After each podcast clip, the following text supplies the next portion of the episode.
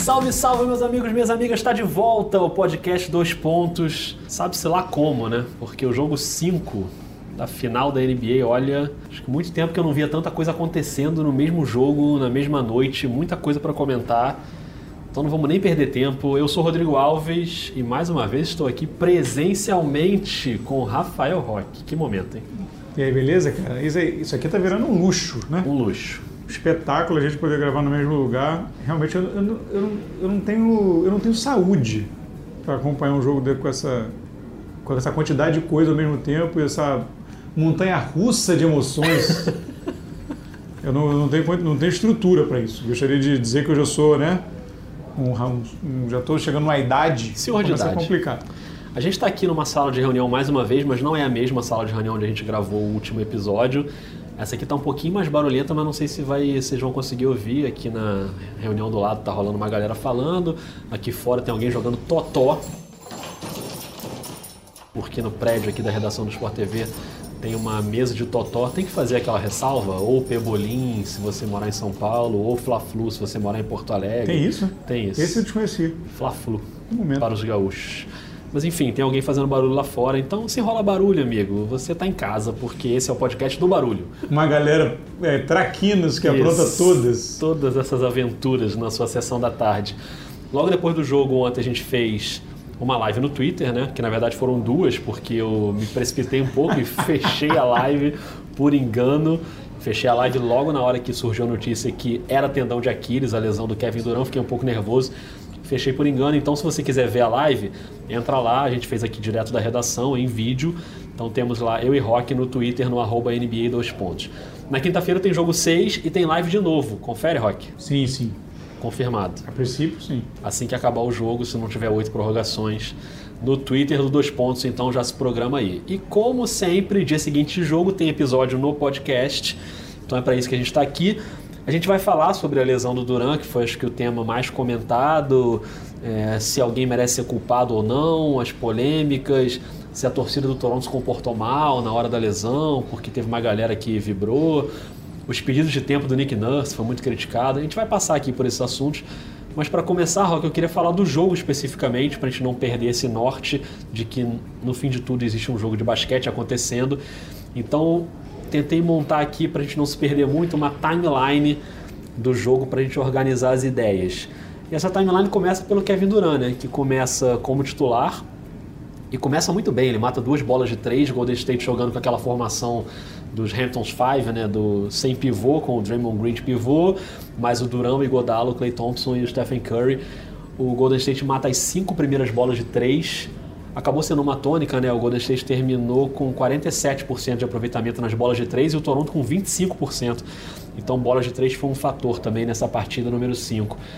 E, e o jogo começou antes de chegar ali na lesão do Kevin Durant, que foi no início do segundo quarto parecia um Golden State jogando como se o Durant tivesse em quadra há um tempão já e super saudável e de boa, né? Parecia que estava tudo bem, né?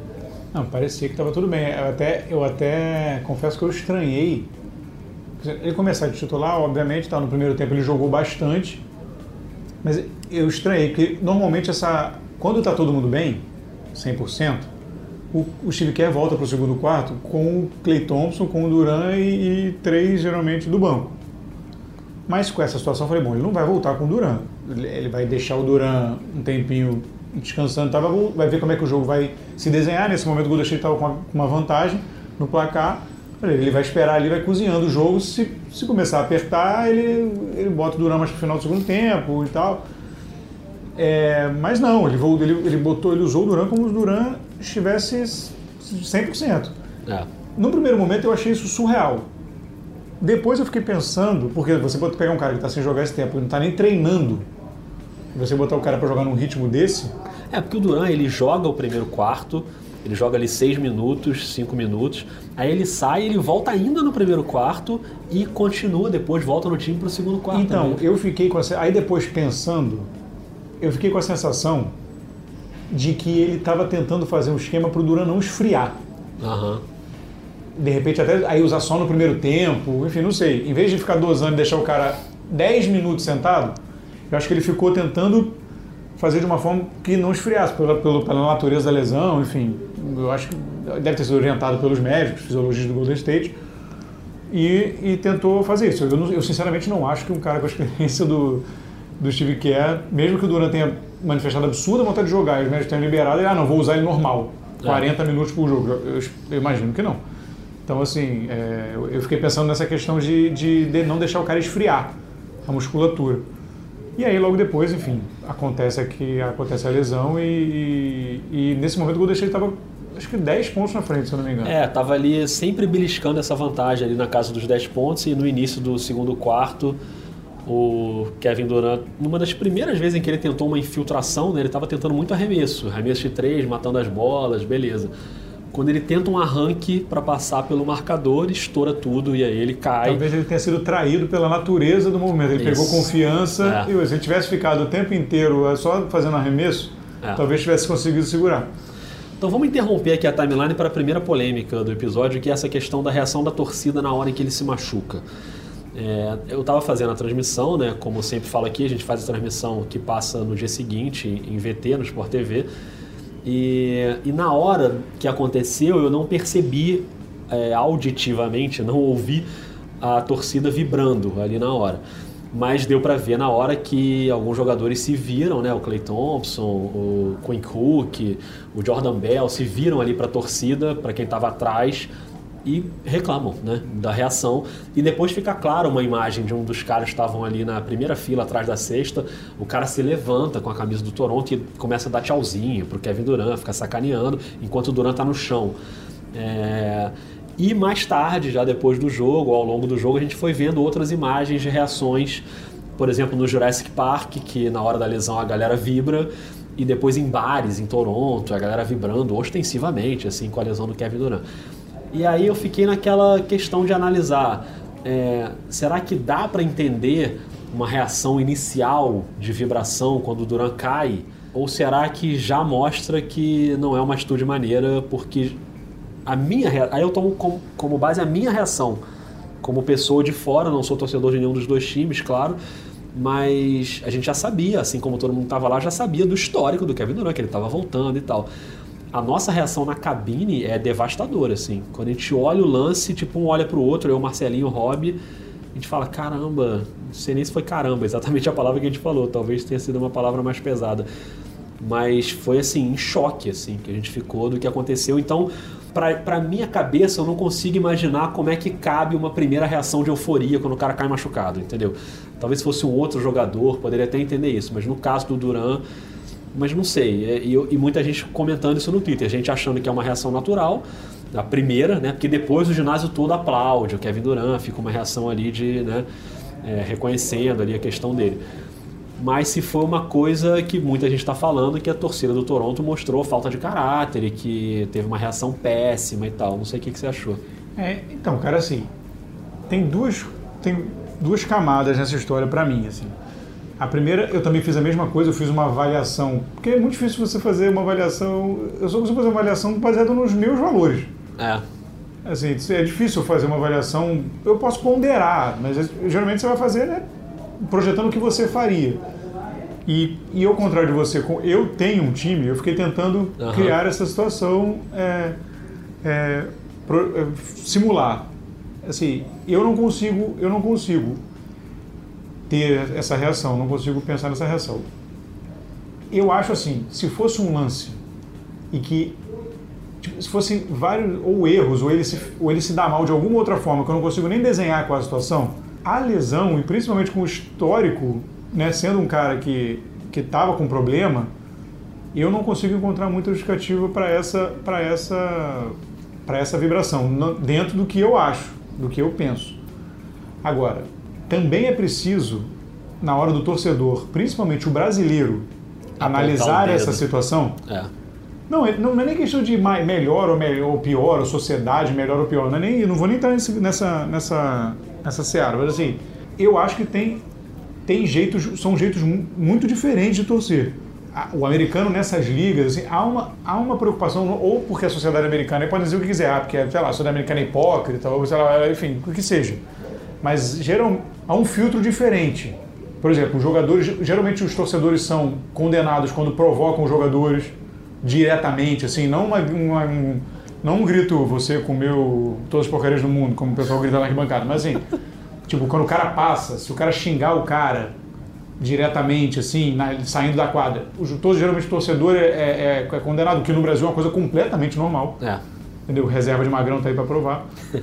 Então, o, aqui, no, aqui no Brasil, no futebol principalmente, é totalmente normal você xingar o cara na cara do cara e, e falar coisas, e falar coisas absurdas, e tocar até no, na vida pessoal do cara. É meio aceitável. Então, assim, na hora, na verdade, do cara considerar. Ele não pode pensar com a cabeça brasileira. Claro. Entendeu? Ele tem que pensar com a cabeça da sociedade de lá. E que a torcida lá é um pouco diferente. Não estou dizendo que é melhor, estou dizendo que é pior. Não estou criando juízo de valor. Estou dizendo que é diferente, que tem uma postura diferente. E eu, particularmente, acho melhor. Para mim, eu acho melhor. Eu acho que a gente precisa ter um código de. Eu sempre, eu sempre defendo essa tese de que não dá para ser. achar que dentro de arena esportiva vale tudo e a gente tem que escolher os códigos de sociedade. É, você for, se você visse um cara caído no chão tendo um troço, você, sei lá, achar interessante, achar engraçado na rua. Então tem é. uma, tem uma questão para mim que não, que, não, que não entra muito. Por exemplo, consegui achar um exemplo mais ou menos próximo do que eu estava pensando. O cara vibrar com Duran não foi liberado para o jogo, eu posso aceitar. Uhum. O cara já está lesionado, está se recuperando, Duran não foi liberado. Pô, beleza, Duran não foi liberado, mais chance de eu ganhar. Ok. Agora o cara está tendo uma lesão na sua frente, eu acho meio complicado. Ainda mais num jogo de basquete em que a proximidade é muito maior entre torcida, proximidade física entre torcida e jogadores, né? No estádio de futebol, você está muito mais longe do campo, assim. No ginásio de basquete, você está vendo o cara ali na sua frente, né? Por isso que quando acontece esse tipo de agressão, de ofensa, de xingamento ali muito perto, isso tem um impacto muito grande, assim, além da questão da, da, dos valores da sociedade, como você falou. Por outro lado, eu acho também que, assim, é derruba essa história também de, é, de colo tentar colocar todo mundo no mesmo patamar que ah, o povo canadense é perfeito e todo mundo é lindo, é ótimo, não sei o quê. E, e nenhum lugar é perfeito também, entendeu? E tem gente babaca em tudo que é lugar, e tem gente babaca na torcida do Toronto, como tem gente babaca na torcida do Golden State. E não significa que ter gente babaca dentro da torcida do Toronto não significa que todo mundo na torcida do Toronto é babaca, ou que todo mundo da cidade de Toronto do Canadá é babaca. Óbvio que não. Pelo contrário, é um lugar até super progressista e tal. Então, é, eu acho que a generalização nesse caso, eu sinto a discussão no Twitter muito clubística também. É, eu vejo muito assim, tirando uma outra exceção, quem é torcedor do Golden State está usando esse argumento. Pô, torcedor do Toronto é babaca, xingou e sacaneou a lesão do cara. E quem é torcedor do Toronto está usando o argumento de foi uma pequena parcela e a nossa torcida não é assim, não sei o quê. Então, cada lado defende o seu, assim, né? Mas eu acho que foi uma pequena parcela, por exemplo, como, como o caso lá com, com o Kyle Lowry, por exemplo, o cara que empurrou lá, o sócio, é. que por acaso era sócio minoritário do, do Golden State. Mas é isso, assim, vai dizer, ah, todo cara que senta ali empurra. É, claro é, que é não, mais é. uma outra proporção, óbvio. É. São episódios completamente diferentes, mas só para dar uma, um paralelo. Mas é que eu acho que nesse caso levou uma reação coletiva, ainda que pequena. Né? Principalmente as imagens do Jurassic Park que eu fiquei um pouco mais impressionado, assim, que era uma galera ali vibrando e cantando e pulando quando o Duran se machucou. É claro, estou exagerando um pouco aqui, né? não foi todo mundo vibrando, cantando e pulando, mas era uma boa parcela. No ginásio me pareceu uma coisa assim, de início foi uma reação ruim, liderada por poucas pessoas, mas é aquela história da catarse, né? De você. A, a, reação de poucos começa a contaminar outros e vira um grito de torcida ali. Mas logo as pessoas perceberam que era uma coisa mais séria, mais grave, e aí mudou pro aplauso, a maneira como ele saiu. Não sei se a gente está se estendendo muito nesse é, tema. Não, pois é, mas acho que é mais ou menos isso mesmo. Acho que eu, eu não achei legal, mas não é uma. Não é, acontece em todo lugar. É. Então, só uma, uma, última coisa, eu juro, sobre esse caso, que é a reação do Drake, né? Quando o Kevin Durant sai, o Drake tá ali meio inconformado. Eu acho, na minha opinião, que teve um pouquinho de encenação ali, teatro do Drake, ele deu uma exagerada, porque ele sabia que a câmera estava nele, ele sabe que ele foi um cara muito criticado durante a final e a série anterior. Então, para a imagem dele, fez bem aquilo ali mas também não acho que é total fingimento do Drake. Assim, é bom lembrar que o Drake tem uma tatuagem do Kevin Durant no braço, com o número do Kevin Durant 35 e um do Curry também. Quer dizer, é um jogador que ele admira, né? É, clubismo à parte, rivalidade à parte. Então ele realmente eu acho que tinha uma coisa genuína ali, enfim, sobre o Drake. Mas voltando ao jogo, e aí o Kevin Durant se machuca no início do segundo quarto e entra o DeMarcus Cousins, que não tinha entrado o Steve Kerr já tinha colocado o Looney, que foi uma espécie de morto-vivo nessa partida, a gente já já fala dele, e o Andrew Bogut, antes da entrada do, do Cousins. Quer dizer, o Cousins estava fora da rotação, ele não ia entrar. E aí, com a ausência do Durão, o Kerr tem que fazer uns ajustes, ele coloca o Cousins, e o Cousins entra fazendo sete pontos seguidos, depois dá uma assistência para o Draymond Green, e depois ele caiu muito também no jogo, enfim, no final ele teve ali um, um brilhareco, mas... No final muito... quase que ele entrega. Essa Pois é, e aí eu ia falar isso, muito oscilante, né? Ele tem bons momentos ali no jogo, mas oscila demais, quer dizer, não é um cara que está na cabeça. Mas mesmo assim, o Golden State deu um jeito de segurar essa vantagem sem o Kevin Durant. Ficou ali beliscando a, a casa dos 10 pontos e tal. E aí quando chega no último quarto, o Kawhi, que estava muito bem marcado, muito uma blitz muito intensa em cima dele, ele não estava conseguindo jogar direito, com um aproveitamento ruim de arremessos. Ele se agiganta numa sequência no último quarto, faz 10 pontos seguidos. Toronto vira, abre 6 pontos. E aquele momento tava uma impressão clara de que o Toronto ia ser campeão ali, né? Eu acho. É, quando, quando, quando dá aquela virada e que ele pega a bola mesmo, bota embaixo do braço e, ele, e, e, e abre seis pontos, você e abre ali aquela vantagem, é, realmente o momento todo vira e você fala, bom, agora agora realmente vai, vai, vai, vai, enfim, vai fechar a série. Mas aí, do outro lado, você tem que é aquilo que eu sempre falo, deixar o Golden State próximo é. é muito perigoso, se não por todos os outros fatores, porque eles têm dois jogadores que são de, de, de sequência, né? Arremessadores de, arremessadores de sequência. Pega, uma, pega, pega o ritmo, é. não dá. Então não dá para segurar. Então você aí você tem ali três arremessos seguidos do, do, do, Golden State que vira o jogo de novo. Curry Clay Thompson, né? É, em, em, três é. jogadas que o, que o Toronto não conseguiu pontuar, ele é. ficou preso na marcação, o, o Golden State apertou muito bem a marcação ali e deixou sem opção mesmo é. o Toronto. Não, o Curry termina com 31 pontos, 5 de 14 nos arremessos e o Clay Thompson com 26 pontos, 7 de 13 nos arremessos. Quer dizer, foram 12 bolas de 3 dos, dos dois juntos. O início foi muito bom, mas nessa reta final eles voltaram a aparecer muito bem. E aí, assim, eu falei que eu ia deixar essas questões para o fim, mas já que a gente está nessa parte da timeline, entre uma coisa e outra, entre a sequência do Kawhi dos 10 pontos e as bolas de 3 do Golden State, tem um pedido de tempo do Nick Nurse. Ele para o jogo no melhor momento do Toronto na partida. E muita gente criticou, a gente falou sobre isso na live ontem. E na live você já tinha dado uma, uma explicação possível para esse caso, que era a maneira como o Kawhi estava até no banco depois, meio ofegante, e muita gente falou isso no Twitter depois também. Ele parecia cansado ali, o Kawhi naquele momento, talvez isso explicasse melhor. E depois na coletiva o, Nurse diz que foi exatamente isso, e aí a gente vai lembrando de outras coisas e lendo outras coisas, que era essa história também da regra que passou a valer de dois anos para cá, de que agora nos últimos três minutos você só tem direito a pedir dois tempos na NBA faltavam 3 minutos e 5 segundos, o Nick Nurse tinha 3 tempos para pedir. Se ele não pedisse um tempo ali, esse tempo ia ser jogado fora, ele ia ficar só com 2. Né? Se você tem 3, 4, quando passa os 3 minutos, joga tudo fora, ficam só 2, só pode usar 2. E o argumento dele é que ali ele sentiu o time cansado, inclusive o Kawhi, como você lembrou ontem, Rock. E, e, ele falou, ele pensou, cara, eu, eu preciso gastar um tempo aqui, porque eu preciso dar um descanso para os caras, porque a gente vai ter três minutos muito intensos e, e, ele não quis gastar um desses dois últimos pedidos de tempo. Logo depois. É, logo depois. A gente já, já vai chegar no lance final em que ele não pediu o último tempo, ele morreu com o tempo na mão. Mas enfim, falando desse especificamente, eu não critico o Nick Nurse aí. Eu acho que se a gente, claro, pudesse prever o efeito, talvez ele não pedisse, porque o Golden State veio avassalador ali e conseguiu virar o jogo. Mas pensando na cabeça do cara, e eu até falei isso, é, acho, acho que falei isso na live também, eu conversei isso com alguém ali depois no Twitter eu, sinceramente, cara, eu tenho muito. Não é nenhuma falsa modéstia nem nada.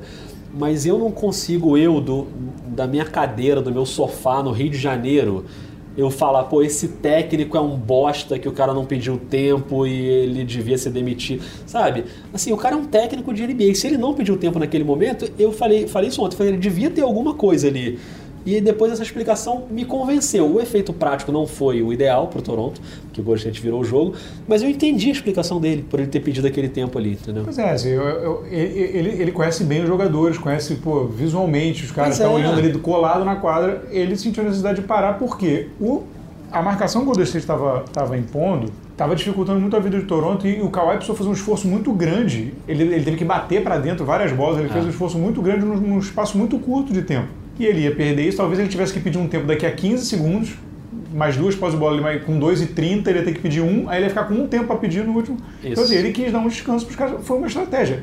O Nick Nurse é um cara muito bom de pedir tempo, ele tem um feeling muito bom para pedir tempo de jogo. Ele montou uma estratégia. Se tivesse dado certo, se a bola volta ali, o Kawhi, duas bolas na mão do Kawhi, ele acerta mais duas cestas e mata o jogo, ele ia ser um gênio. Claro. Entendeu? Então, assim, ele teve uma estratégia, ele apostou nela.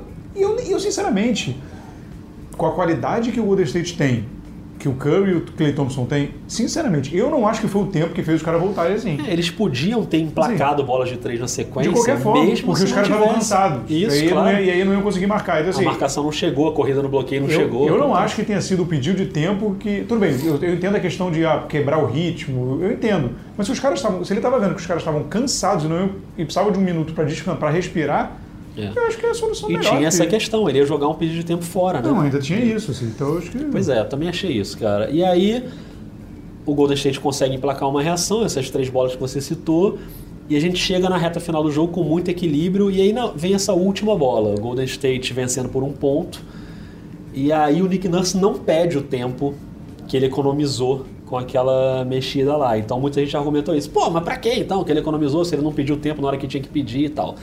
A gente também falou isso na live ontem. Eu concordo com ele nesse não pedido de tempo também. Estou defendendo o Nick Nurse duas vezes aqui. Por quê? Você, você falou isso ontem na live especificamente, assim. Primeiro, para não deixar a defesa do Golden State se armar, né? Porque se você pede um tempo, você deixa a defesa do Golden State se armar.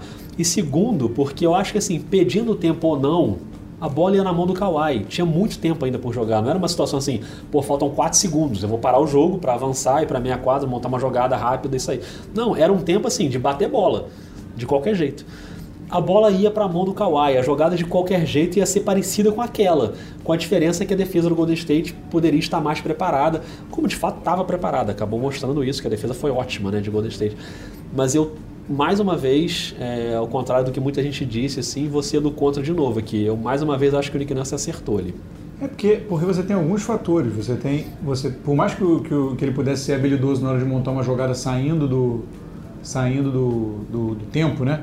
Mas você tem uma defesa postada, um time seu parado, com a bola saindo na lateral e, e- e detalhe, sem mais nenhum tempo para pedir. Exatamente. Então, se você fez a- faz a marcação em 5 segundos, você não consegue repor a bola, você perde a bola. Então, assim, é muito risco, não tem necessidade para você. Se você está com um tempo e se você tem um time que eu imagino esteja treinado para situações finais de jogo. Claro. Você treina a situação de jogo independente do tempo. O pedido de tempo é para, às vezes, para você fazer uma coisa diferente ou para você avançar a bola.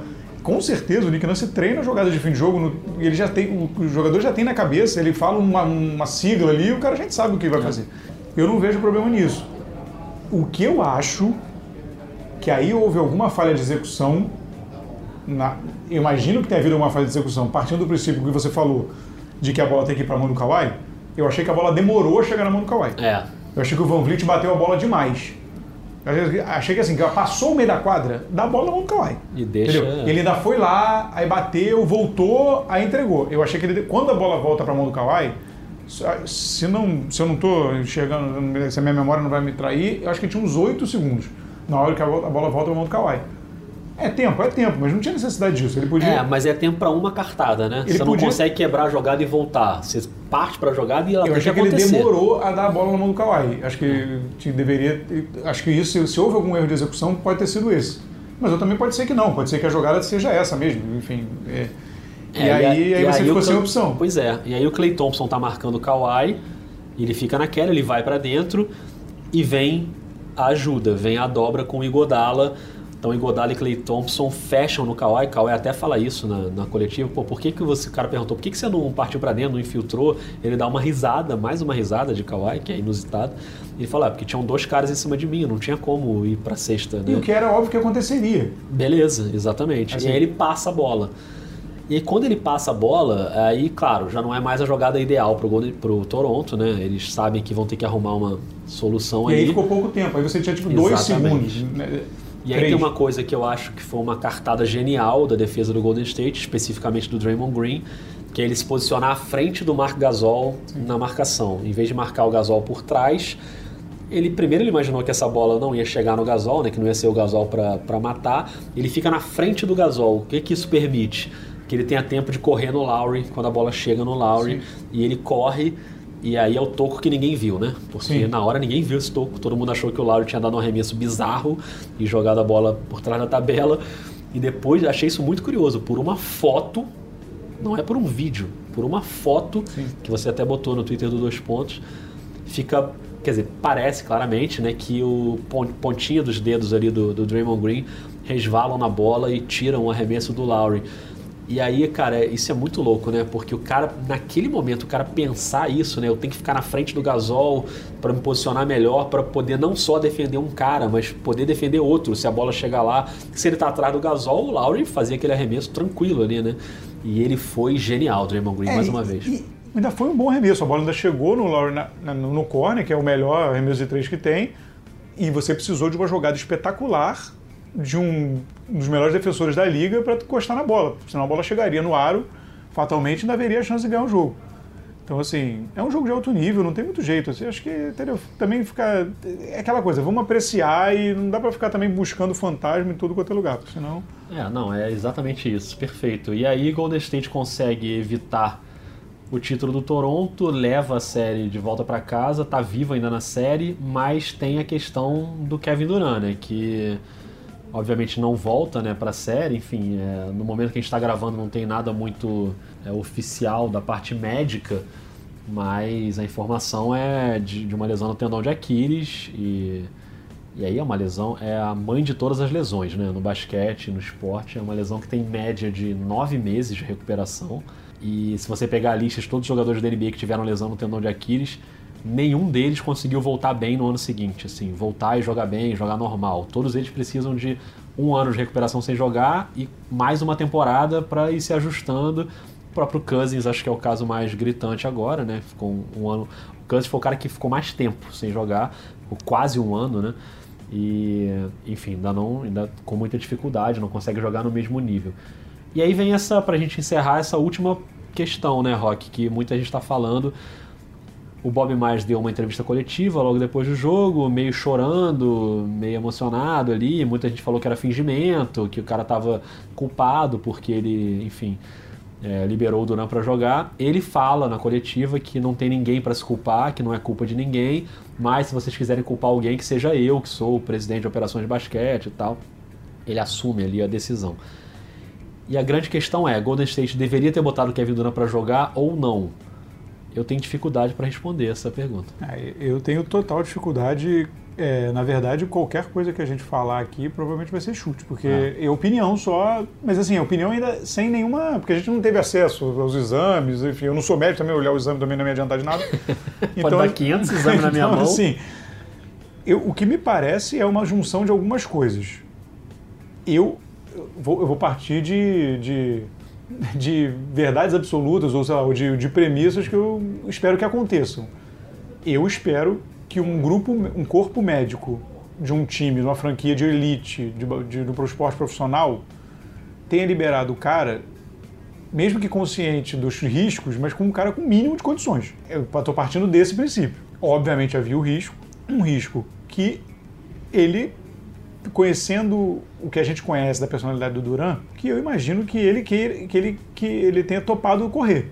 Eu acho que é uma decisão arriscada de todo mundo, conjunto. Eu não, eu não, eu não acredito, sinceramente, numa pressão assim para ele jogar, assim, ah, você tem que jogar. Ou, sei lá, cara, eu acho, eu prefiro não acreditar nessas coisas. Eu acho muito doido, assim. Eu prefiro não, eu prefiro não achar que eu não estou vivendo numa sociedade que, que isso é possível. Assim. Sabe, não faz sentido para mim, assim, o cara, sei lá, vamos pensar, o Bob Myers chega, não, você tem um contrato, você tem que jogar, a torcida está esperando. gente- Não sei. Acho, acho que foi um risco de todo mundo que acharam que era calculado e o cálculo deu errado.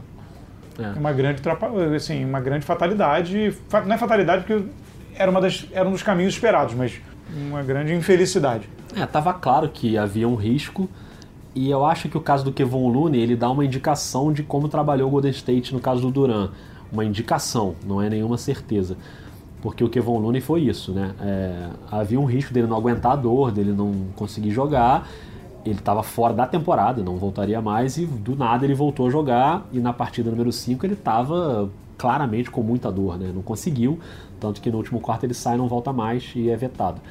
No caso do Kevin Durant, eu imagino que tenha havido uma pressão não em cima do Durant, acho que o Duran ele estava do lado de quem estava pressionando para ele jogar. Ele queria jogar. O que, aliás, muita gente agora elogia em relação ao caráter dele, porque ele é free agent, então ele podia forçar uma barra para falar: não, não vou jogar, não tem condição, me deixa quieto aqui para eu arrumar um contrato bom e tal, não sei o quê.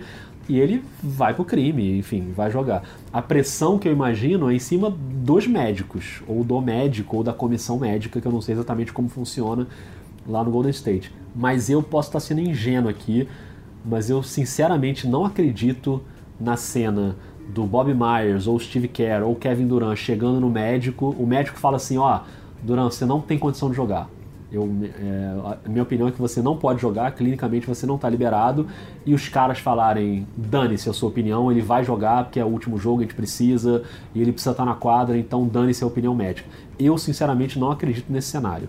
Eu acho que se você é um médico do Golden State Warriors, por mais que tenha pressão, que o técnico fique te enchendo o saco ali e fala, cara, eu preciso dele, e o jogador fala, cara, eu quero jogar, você não pode me impedir. A pressão existe e ela pode até influenciar na opinião do médico. Mas se o médico liberou, eu digo o que você disse, eu quero acreditar que ele tinha condições clínicas de jogar ainda que houvesse um risco calculado. O que eu tenho dúvida era qual era o tamanho desse risco o quanto o Golden State arriscou a saúde do Duran colocando ele em quadra. E aí é uma conversa bem complicada, que é a chance de ser injusto ou leviano é enorme, se você se aprofundar muito nesse debate, é que assim, o quanto o limite foi estendido ou foi esticado em razão da necessidade e da condição de que, em teoria, ele não estaria mais com o Golden State na temporada que vem. É que, que, começou a rolar esse papo, de que também o Golden State não, tá se import, não estaria se importando muito, que é papo é. que eu digo no Twitter, a galera, o torcedor americano uhum. mesmo e tal, falando isso, ah, eles, não, eles sabiam que ele não ia ficar, então também tem problema, se machucar, e eu acho isso, aí eu acho isso bem doido. É, cara, eu acho que foi isso, acho que foi, acabou dando errado, e, é. e agora o cenário que fica, cara, é, é pro jogo 5, acho, pro jogo 6, eu acho que mais uma vez, o Golden State agora em casa. Imagina, o último jogo na Oracle Arena, o último jogo da história do Golden State na Oracle Arena, que vai se mudar para São Francisco na próxima temporada. Decidido ali, decisivo para que para a vida e todo esse cenário, toda essa carga emocional vai ser um jogo assim pesadíssimo.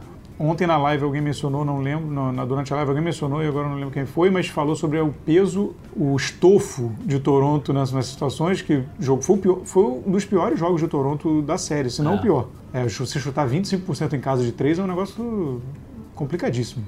Quanto, como o Toronto vai encarar, né? Como o Toronto vai, vai responder a essas situações e tudo isso. Agora, no jogo fora de casa, a arena vai estar inflamada tudo bem, ainda tem um jogo em casa para resolver no final, das, no final, das, contas, mas chegando nesse jogo 7 aí, Nossa, se chegar, imagina. vai ser um negócio complicado. Acho que a série está totalmente aberta, totalmente. Assim, o Toronto tem condição assim de enfrentar, enfim, é, principalmente sem, sem o Kevin Durant. Mas cara, eu é, a, a questão da virada para Oakland agora, como você falou, com o clima que vai estar, tá, e os caras nessa de jogar pelo Duran, esse, esse, tipo de coisa acaba influenciando ali no estado anímico do jogador e tal. É, então... É, mas você, mas você vai estar. Tá, você tá. Você realmente tudo bem. Você, você, deu, você tá dando tempo, você em teoria está tendo o Clay Thompson melhor, é. né? Tá tratando e tudo mais. Mas você não tem o Duran, não vai ter o Lune. É, é um time ainda assim é. que vai ter que ser muito na raça, né? É um time, é um time bem, bem abaixo do, do, de todo o potencial do Golden State. Então, Mas assim, eu, desde já, cara, eu acho uma final, vou usar mais uma vez a expressão que a gente adora, que é o haja o que ajar, uma final espetacular em termos de quantidade de histórias que aconteceram dentro da série final. Sim. A quantidade de coisa que aconteceu, sinceramente, cara, não lembro de ter visto assim. É, tanto que esse podcast já está ficando grande aqui, esse episódio, e a gente teria muita coisa até para debater aqui que a gente teve que passar por alto. Eu, quando cheguei na redação hoje, fiquei conversando com o Luiz Felipe Prota, narrador do Sport TV e cientista do esporte, para citar aqui o blog, o blog dele e o podcast dele. E só a conversa ali com o Prota poderia render um podcast de uma hora, porque ele ficou dando o parecer dele. Ele acha que o Golden State foi negligente e errou, não deveria ter escalado do Durant. Podia botar uma pilha nele para ele fazer um episódio sobre isso, sobre só essa parte. Já botei essa pilha nele. É, Fica é, essa, é esse boa. reforço aqui. É uma boa. Seria uma boa. Mas ele fala isso, ele fala o paciente não se dá alta. Ele usou essa frase. E realmente, o Kevin Durant não se escala sozinho, né? Tem que ter uma participação do time ali. Mas, é, a gente nem falou, por exemplo, que não vamos falar, poderíamos falar, mas não vamos falar, que do futuro do Kevin Durant. Pois é. Porque o que, que ele vai fazer agora? Ele e tem- da NBA, né? Porque impacta Sim, gigantescamente. porque ele tem um contrato, ele tem um contrato. A gente diz que ele vai ser free agent, na verdade, mas na verdade é porque a gente conta com a opção com ele, dele. aquele opção dele, dele não exercer a opção dele de continuar contrato. Mas ele tem contrato de mais de um ano. É, ele pode exercer essa opção e ficar no Golden State mais um ano, machucado, é só ele assinar, jogar. ele não tem que É. negociar nada. Então, assim, O Golden State não precisa aceitar essa questão. vamos dizer que ele fique nove meses fora. Ele estaria, em teoria, se tudo correr bem, estaria pronto para voltar para os playoffs. Ele pode ser um novo Cousins. estaria pronto para voltar para os playoffs. Mesmo que, meia né? boca, o Duran, É. enfim, né? Você aquele ano que não é tão bom. Mas assim, eu, eu acho que o Golden State aceitaria de bom grado ele ficar nove meses se tratando para tê-lo nos playoffs. É. Mas E se não voltar, ele é, ele é agente livre né, no, no- é isso. na temporada Então assim, seguinte. então- alguém vai. Eu, eu acho que todos os times da NBA topariam pagar um salário máximo para o Duran se Claro. tratar. Claro. Mas você. Uma coisa que todo mundo estava dando como certa que era ele sair, eu acho, já acho hoje em dia muito pouco provável. É, eu acho que agora faz muito mais sentido para um outro time deixar ele um ano em Golden State, se recuperando Não, ali não, e tal, assim, sem se- gastar o salário. Não, não, se, cara, olha só, se ele, se ele chegar assim, eu quero, vamos dizer que ele já tem resolvido na cabeça, ah, eu quero ir pro Knicks, por Não, exemplo. vão aceitar, claro. Se ele, chegar, se ele assinar um contrato de três anos com o Knicks É, e o primeiro claro. ano fora, vão aceitar É. de bom grado. É. Mas eu acho que- assim, é melhor pro Knicks que o primeiro ano não, o Knicks não gaste dinheiro com isso. Sim. Que espere, mas também você pode não ter a garantia Pois de é, que ele vai assinar. no toda carga, e toda a carga emocional para ele agora ficar onde está, né? É. Já conhece todo mundo, conhece os médicos, conhece do, do tratamento, do que você mudar de lugar, enfrentar o estresse de uma free agency, É. você lesionado, no meio, eh, isso tudo conta. E aí depois disso tudo pode vir a gratidão. Ele não sai mais. Então uma coisa que era dada como, como certa praticamente que era ele sair, não deve É. mais acontecer. Parece, é possível que não aconteça mais. Então isso muda completamente a free agency que é em 20 dias. E o draft que é daqui a 10. Para que, que você foi lembrar disso agora? Grande momento. Fiquei um pouco tenso. Rafael Roque, chega, né? Chega. Porque não Chega dá. que tá ficando longo. Chega, fizemos esse podcast. Não sei se vocês perceberam, mas ele foi interrompido em determinado momento. Será que a galera percebe? Acho que, acho que salva na- edição, edição Você espetacular. tá ninguém dizendo que percebeu. eu sou um bom editor, é isso? Salva, ninguém, ninguém nem percebeu. Eu, desafio a pessoa, dá, bota no Twitter Qual foi o aonde- momento? qual foi o momento da interrupção. Opa, tudo bom? Vocês vão usar aqui? Não, Tá não, beleza. beleza, tá, tranquilo. Não, tranquilo. Não, Não, tranquilo. estava, tudo bem. A gente trocou de sala porque chegou uma galera para fazer uma reunião na sala, então teve um momento que a gente trocou de sala. Então seu desafio é esse. E fique com a gente na quinta-feira porque tem live e aí na sexta-feira tem episódio, toda aquela rotina que você já está acostumado o tempo inteiro. Beleza, Rock? Beleza, tamo lá. Sexta-feira eu farei o episódio. Estarei de folga, mas farei de casa, porque de casa não tem problema. Isso se chama o quê? Comprometi- Profissionalismo, comprometimento. comprometimento e É entre outros subjetivos. É isso. É subjetivo que fala não? Substantivo. Adjetivo. Substantivo. Não, substantivo. Eu juntei substantivo com adjetivo. Finalizada essa aula de português, um grande Chega, abraço. Cara, tá na hora de ir embora. Tchau.